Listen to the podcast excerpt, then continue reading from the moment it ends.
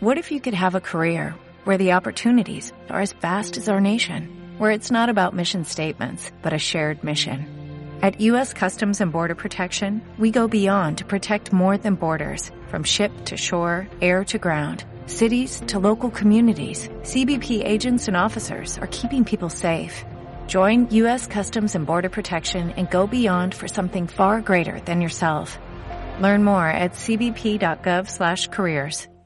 Y ahora vamos con la parte más informativa del programa. Vamos a repasar lo que se ha preguntado en las últimas comisiones celebradas esta semana en el Ayuntamiento de Vitoria. Comenzamos con la de Seguridad Ciudadana. El Partido Popular preguntó por los hechos delictivos producidos con armas blancas el pasado año en Vitoria-Gasteiz. Solo en 2022 la policía local incautó 136 navajas. Escuchamos a Marian Gutiérrez, concejala de Seguridad Ciudadana. ¿Cuántas armas blancas se han requisado en el año 2022? 136. ¿Cuántos robos se han registrado con navajas en el año 22 en Vitoria-Gasteiz? 12. En diferentes intervenciones que se han eh, podido dar eh, y ya le he dado el dato, pues se han requisado armas blancas, no necesariamente, también le quiero dejar claro, porque se estuviera cometiendo algún tipo de delito con ellas, sino pues porque en, eh, digamos, pues por ejemplo, se interviene en un altercado y al realizar la identificación y el registro eh, se ve que tiene un arma blanca, pues simplemente se le requisa y pues bueno, se actúa a través de la Ley de Seguridad Ciudadana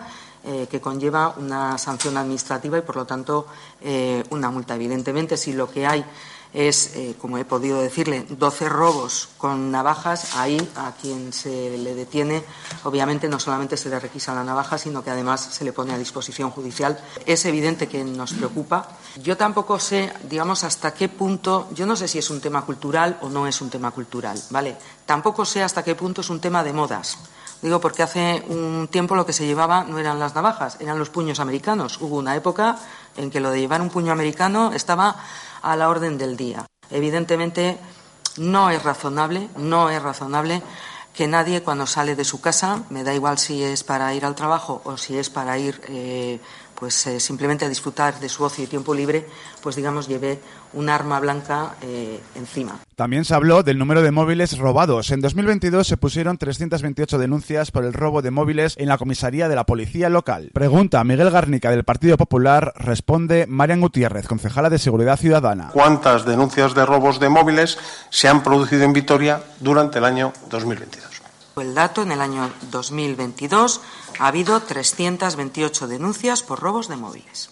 Hay una tendencia descendente en cuanto al número de eh, robos y por ejemplo, de móviles. Y, por ejemplo, del año 14, eh, si comparamos los robos del año 14 con los robos en el año 22, hay una eh, un, un descenso de un 23,19% Además, el Carrequín Vitoria pidió detalles sobre la instalación de 17 videocámaras de videovigilancia en zonas de especial afluencia en el municipio. Según explicó la concejala del ramo, las 17 videocámaras no se suman a las existentes, sino que son las que van a sustituir a las actuales. Desde el Carrequín dicen que pensaban que eran cámaras que se van a sumar a las ya existentes y no solo a las que el área de Ciudad Ciudadana tiene instaladas, sino a otras tantas en las instituciones que hay en el ensanche, por ejemplo el memorial o las dependencias de la policía, destacan. Desde el Carrequín señalan que este debate es más filosófico y moral y se preguntan que dónde va a acabar el derecho a la privacidad y dónde empezará el derecho de las fuerzas policiales a vigilar con cámaras cada esquina de la ciudad. Pasamos a la Comisión de Hacienda. Y nosotros que garantizar los servicios públicos, unos servicios públicos de calidad a todos los vitorianos independientemente del barrio en el que vivan. Hoy nos queremos centrar precisamente en el barrio de Goicolarra, que como todo el mundo sabe es un barrio joven, en crecimiento, donde bueno, pues están afincando muchas familias con niños pequeños y bueno, pues como a todos los concejales de esta corporación eh, doy por hecho pues que nos preocupa que es verdad que la atención sanitaria no es una competencia municipal, pero sí el facilitar eh, espacios para que esos recursos sanitarios, como un nuevo centro de salud, puedan ser una realidad en ese barrio. Según los datos de Padrón, de a 1 de enero de 2023, este barrio ha generado un crecimiento muy importante. Ha sido el barrio que más ha crecido en número de habitantes y proporcionalmente es el que más crecimiento ha tenido, llegando a tener en este momento censados en Goicolarra 2.876 personas. Y eso hace pues, que tengamos que estar pendientes y atentos para garantizar los servicios que ellos van a ir necesitando. Por eso es la pregunta que hoy queremos trasladar al equipo de gobierno, al PNU y al PSOE, para saber qué intenciones tienen y si van a iniciar esos trámites para ceder esa parcela. Gracias. Bueno, pues la respuesta es muy sencilla, ¿no? Nosotros cederemos la parcela, esta o cualquier otra, a Osakidecha cuando nos lo pida. Pero evidentemente cuando lo pida Osakidecha. Si usted es consejera de Sanidad algún día nos lo podrá pedir, pero si no lo es tendrá que hacerlo Gochones Agardui. Usted no puede pedir parcelas al ayuntamiento porque usted no es Osakidecha ni el Departamento de Sanidad. Me consta que el Departamento de Sanidad está, mm, tiene que, está planificando el futuro de toda esa zona, lo que llaman ellos el, el área sur, que tienen un centro de salud que efectivamente tienen que plantearse o su ampliación o su sustitución, pero eso corresponde al Departamento de Sanidad y a Osakidecha. Eso no lo planifica ni el ayuntamiento ni, la, ni en este caso la, la, representante del Partido Popular, ¿no? Hemos escuchado a Ainhoa Domaica del Partido Popular y a Iñaki Gortubay, concejal de Hacienda. Esta comisión apenas duró 18 minutos y solo se pidió una cosa, abrir un centro de salud en el nuevo barrio de Goicolarra. En la Comisión de Acción por el Clima y Zona Rural, los residuos de Gardelegui fueron protagonistas por las preguntas presentadas por EH Bildu y el Carrequín. Concretamente preguntaban sobre el volumen de residuos industriales en el vertedero de Gardelegui durante el año 22 y la previsión para 2023. Escuchamos a Mancay Villalba de H. Bildu y a Óscar Fernández del Carrequín. Bilduk egindako galdera dukagu, beste Elkarrekinek egindako galdera, Beraz, e, bigarren puntuarekin azako gara, Euskal Herria Bildu Gazteiz taldearen galdera, 2008ko urtarriaren amaikan aurkeztua, 2008ko ondakinen datu ez. Bialba Andrea, nahi dezunean. Eskerrik asko. Bueno, pues como saben, esta es una pregunta que ya trajimos la pasada comisión y que la pasada comisión se nos decía que todavía no estaban todos los datos eh, puestos encima de la mesa y por eso decidimos trasladarla a la comisión de hoy porque realmente desde H. Bildu, bueno, pues tenemos un interés por conocer cuál es la fotografía en cuanto a residuos en nuestra ciudad. Queríamos conocer los datos generales del año 2022 para Gasteiz y especialmente los datos de entradas de Gardelegui. A raíz de la tragedia de Zaldívar, eh, que entre otras muchas cosas, pues supuso un aumento de las entradas en Gardelegui.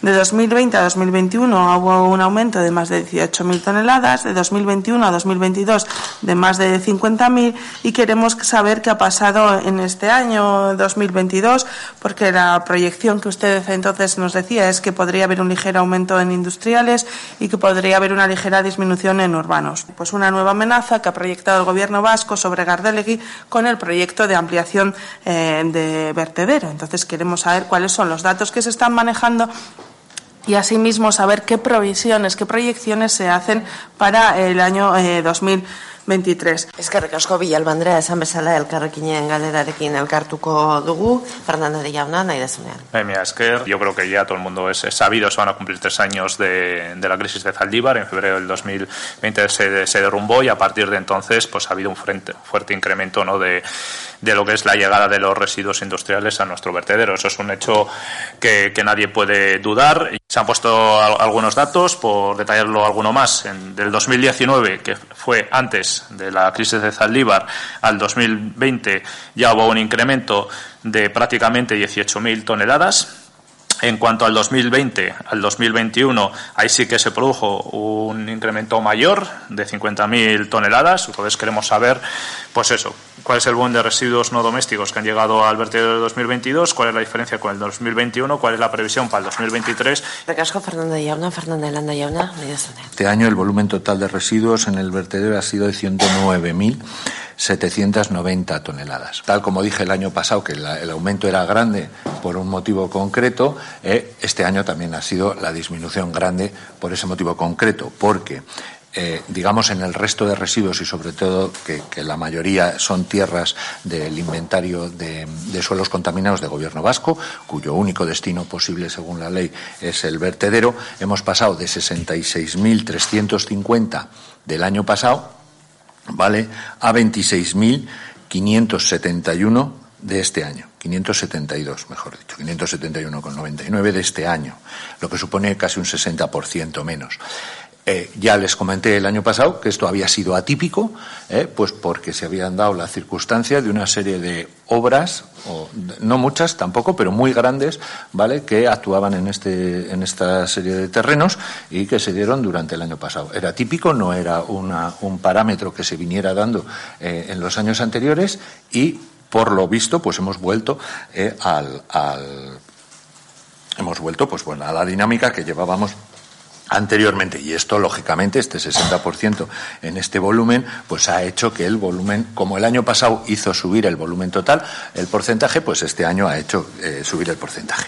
Y en el resto de residuos, pues los separamos en los dos grandes grupos que nos interesan, que por un lado son los residuos urbanos o asimilables a urbanos, ¿vale? Que han pasado del año 2021, que había 55.000 260 a este año a 50.722. Por último, la Comisión de Territorio debatió sobre el derribo de un edificio catalogado con un régimen especial de rehabilitación y renovación. Más concretamente, el Ayuntamiento de Vitoria ha exigido una sanción ejemplar para el empresario Gonzalo Antón por el derribo de parte del Palacio del Marqués de Foronda, protegido por la Ley de Patrimonio Cultural Vasco en Foronda y donde está proyectada una macro residencia de mayores.